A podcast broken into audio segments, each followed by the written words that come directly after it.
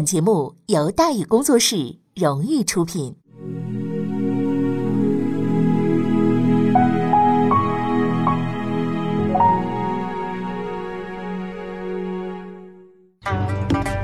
说书唱戏劝人方，三条大道走中央，善恶到头终有报，人间正道是沧桑。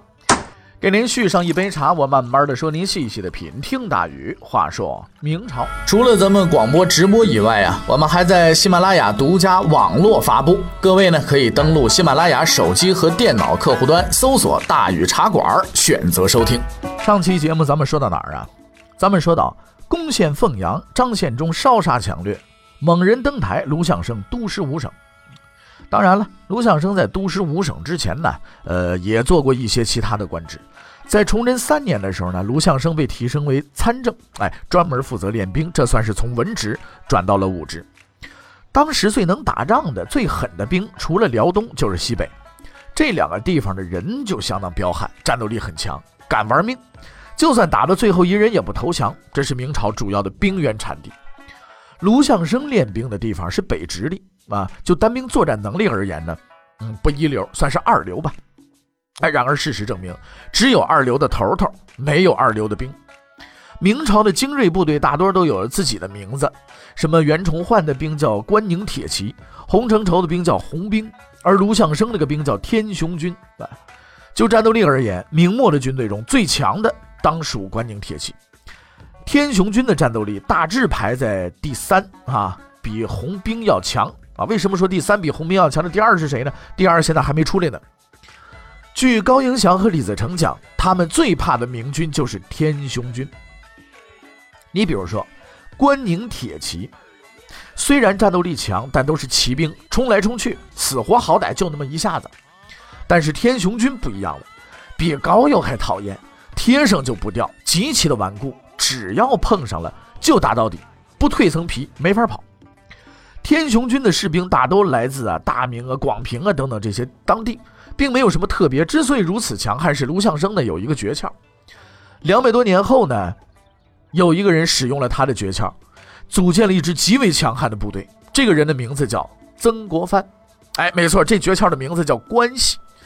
和曾国藩的湘军一样，卢象升的天雄军呢，大都都是有关系的。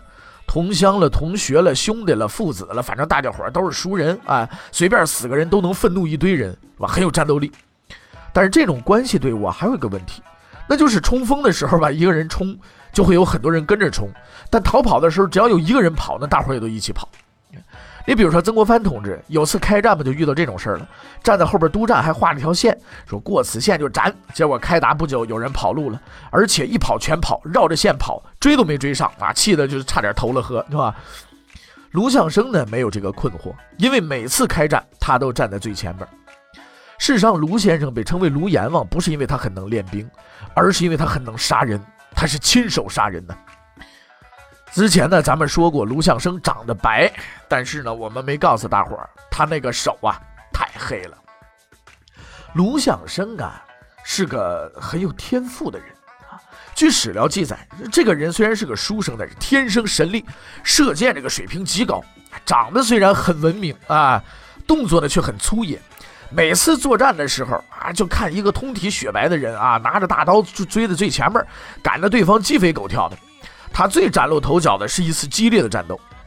崇祯六年，山西流寇进入防区，卢象升奉命出击，对方情况不详，以骑兵为主力，战斗力很强，人数多达两万。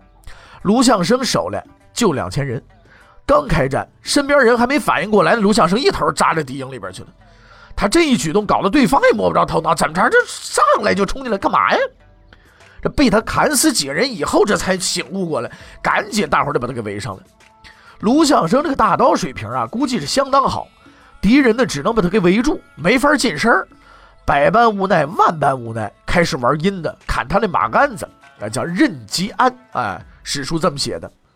结果呢，这马鞍子就就被干掉了吗？这个卢象升就掉下马了吗？啊，这然后呢，卢象升就站将起来，操起大刀，接着干，啊叫步战。呵 接下来那个事情就比较骇人听闻了。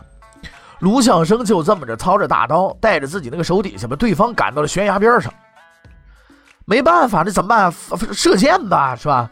敌人这个箭法相当厉害啊，一箭射中了卢相生的额头，哎，又一箭射死了卢相生的随从。这两箭的意思大概是啊，你他娘别欺人太甚啊，逼急了我真跟你玩命。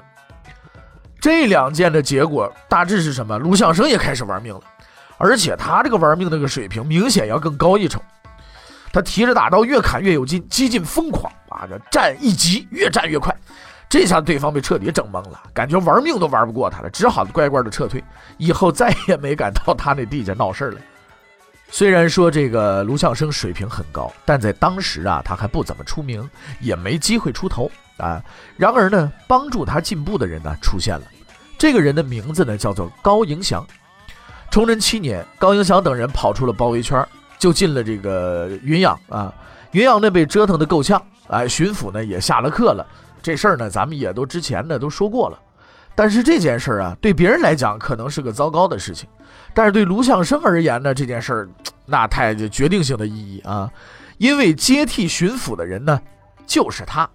哎，你这下子你明白怎么回事了吧？把人赶走了，完了之后他呢接替巡抚了，你这成了这个云阳县的这个这个掌管的这个负责人了，对不对？这提了一层。卢相生也是个聪明人，哎。这个如果说高迎祥知道这件事之后，估计是死都不会去打云阳的。卢相生也明白，他呀，凭借目前的兵力，要想把这个民军呢彻底解决，不可能。作为吴省总督呢，他手下能够作战的精锐兵力啊，呃，也就五万人。但是在这几省地界上转悠来转悠去，那个诸位头领呢，随便拉出一个来都有好几万，啊，总计呢几十万人，还满世界转悠，没处找去，对吧？但是他更明白，彻底解决民军的头领是绝对可能的事情啊！我解决不了你这个是不是啊？啊，呃，一部一大部分人，我解决一几个人还是可以的。民军虽然人多势众，但是说实话，大部分都是文盲啊，就是没没什么水平，全靠打头的领队，只要把打头的干掉了，立马呢就就散了，就变良民了。而在所有的头头里，最有号召力的、最能带队伍的，就是闯王高迎祥。咱们说了，闯王高迎祥，这个时候闯王还不是李自成啊。在所有头领中呢，这个高迎祥啊，是个很奇特的人。他的奇特呢，就是他一点都不奇特。哈哈，明末的这帮头领都是比较有特别的，用咱们今天话说，都很有个性啊。你看起那些名儿就知道了。但凡古代干这行的人，基本上两种人，要么吃不上饭的，要么混不下去的。文化修养大都是谈不上，所以做事一般都不怎么守规矩，想怎么来就怎么来。哎，军队呢也是一样，今天是这帮人，你没准明天呢就底就都换人了，指望着他们守纪律啊，这个按时出操呢没谱，这玩意儿没谱。但是高迎祥是个特例，他没什么个性，平时也不苟言笑，打赢了那样，打输了还是那样。许多头领打仗，明天究竟怎么走不管，反正也懒得管，打到哪算哪，是吧？能今天能吃饱吃饱拉倒。高迎祥那个行军路线都是经过精心设计的，并且表明了路标啊，呃，而且呢引导部队行进。更吓人的是，高迎祥的部队是有统一制服的，是有铠甲的。一般来说，铠甲这种玩意儿啊，只有官军才用，因为什么？费用比较高，打一套铠呢，这个铠甲呢，就时间比较长，而且花费比较多，啊，民军一般装备不起，民军大多呢，最多围个皮甲、布甲，甚至有有的年代发明了纸甲啊，当然纸甲很贵啊，用纸做的盔甲，哎，很好用啊。这个在古兵器这个大揭秘那个节目里边呢，曾经有人试过，这个纸甲 比一般的甲胄还还要好用，是吧？而高迎祥那个部队那个盔甲是什么呢？是铁甲。所谓重甲骑兵，基本上就是这个意思了。更吓人的是，他那个骑兵每人都有两三匹马，日夜换乘，一天可以跑几百里，善于奔袭作战。就这么个人，连洪承畴这种杀人不眨眼的角色看见他都发怵。打了好几次，竟然是个平手。所以一直以来呢，高迎祥都被朝廷列为头号劲敌。卢相生准备解决这个人。当然了，他很明白，光凭他手下的天雄军呢做不到，所以他上书皇帝，几经周折，要了一特殊的人。这个人的名字啊叫祖宽。祖宽，小朋友说是不是跟祖大寿有亲戚关系啊？哎，没有亲戚关系，但是也有关系。具体讲呢，就是他是祖大寿的佣人。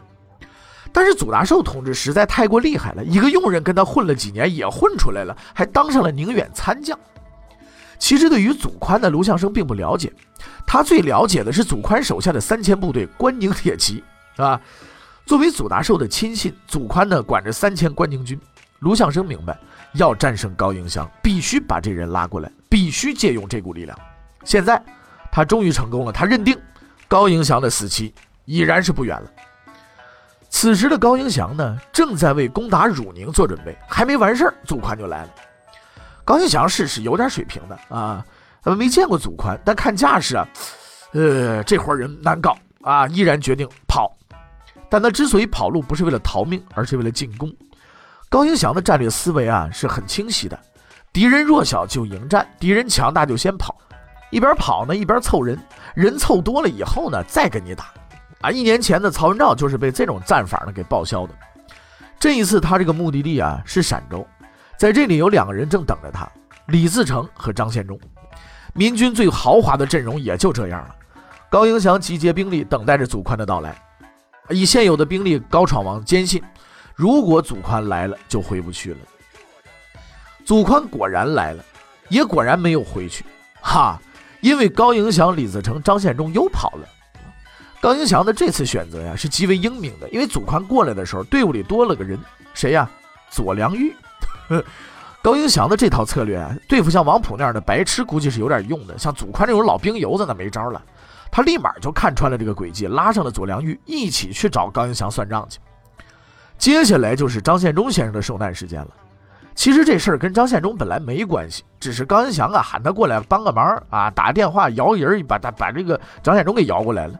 顺道呢，也就高张献忠也寻思着赚点外快，可惜不巧碰上硬通货了，对吧？跑路的时候呢，根据惯例，为保证都能跑掉，是分头跑的。高迎祥、李自成是一波，张献忠是另一波。所以官军的追击路线呢也是两波，左良玉一波，祖宽一波。不幸的是，祖宽分到的就是张献忠。我们说过，祖宽手底下那是关宁铁骑，跑得快，所以他就用了一个晚上就把张献忠给撵上了，叫大破之。张献忠逃跑了，他率领部队连夜前行，一天一夜跑到九高山，安全了，心想我终于安全了，然后他就看着祖宽了，估计是等了很久，关宁军很有精神。全军突击，大砍大杀，张献忠主力死伤几千人，拼死是又跑出去了，又是一路狂奔的，跑了几百里。张献忠相信，行了，这回安全了，你肯定你追不上了。然后，哎，祖宽又来了。哎呀，我们说过，祖宽那个速度很快啊。此后的结果是非常壮观的，用史书话说叫“伏尸二十余里”啊。张献忠出离愤怒了，而这一次他做出了违反常规的决定，比较有种。回头呢，跟祖宽决战，因为根据张献忠以往的表现，哼，他是要投降的啊。这次这这没投降，是不是啊？当然了，这个张献忠是不可能违反常规的嘛，对吧？所以说他比较有种啊，回头跟祖宽决战这个事情呢是不靠谱的。他之所以回头跟祖宽决战，不是他违反规定，不是违反规定，违反这个常规啊，而是因为他在逃跑的路上遇上了两个人，李自成和高迎祥。人多了，那胆儿就壮了。张献忠集结数万大军，在龙门设下埋伏，等待祖宽的到来。张献忠的这个埋伏啊，难度很大，因为祖宽太猛了，手底下全是关宁铁骑，久经沙场，发一声喊，伏兵四起之类的场景，估计是下不住。就算用几万人围住了要冲出来，也就几分钟的时间，人家是骑兵，对吧？那么面对困境呢，张献忠同志啊，这个呃，展现出了水平啊，他决定。我这攻击中间，是吧？利用突袭把敌军一分为二，击分而击破，这是唯一的办法。单就质量而言呢，他这个手下呀，实在是比较一般。但正如一位名人所说：“有数量就有质量。”他集结了十倍于祖宽的兵力，就开始等待。不出所料，祖宽出现了。依然不出所料，祖宽没有丝毫防备，带领所有兵力进入了埋伏圈。张献忠不出所料地发动了攻击，数万大军发动突袭，不出所料地把关宁军冲成了两截儿。接下来就是出乎意料的事情了。他惊奇地发现，虽然自己的人数占绝对优势，虽然自己出现的相当突然，但从这些被包围的敌人脸上，他看不到任何的慌张。其实张先生这一招啊，用在大多数官军身上是很有效果的，对关宁军无效。这帮人在辽东主要且唯一的工作就是干仗，见惯了大场面，所谓伏兵啊，就是来的地方偏点儿，时间突然点儿，队伍分成两截，照打不误嘛，有什么区别？特别是祖宽，伏兵出现后，他非但没往前跑，反而亲自断后，就地组织反击。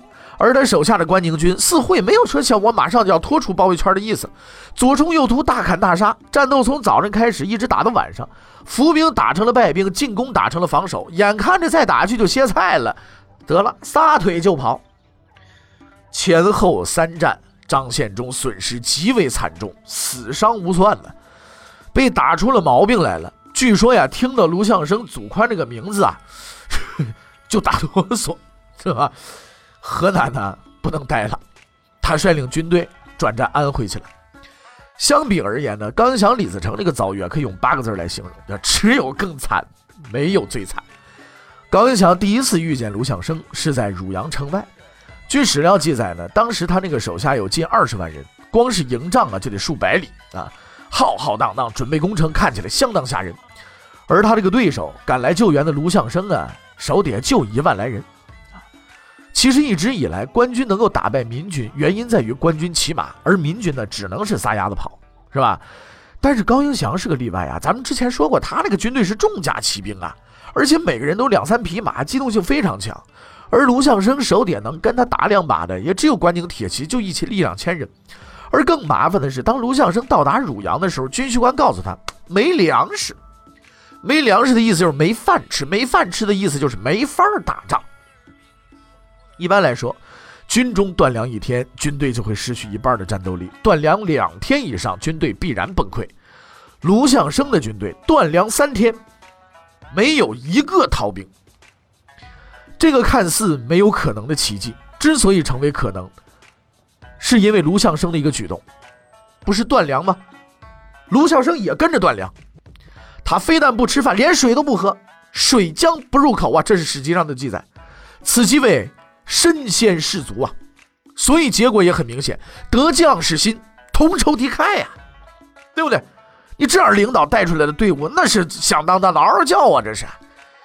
其实很多时候群众是非常好说话的，因为他们所需要的不是什么，真的就是我，你给我吃饱了，这是公平，对不对？我断粮，你跟着我断粮，我一句话都没有，就是这样。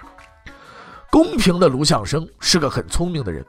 经过几天的观察，他敏锐地发现高迎祥这个部队虽然强悍，但是比较松散，选择合适的突破点还是可以打一打的。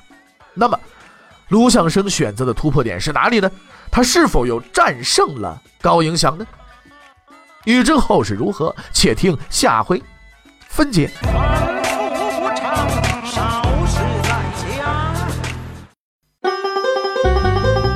各位。你想跟大禹交流吗？你想跟大禹辩论吗？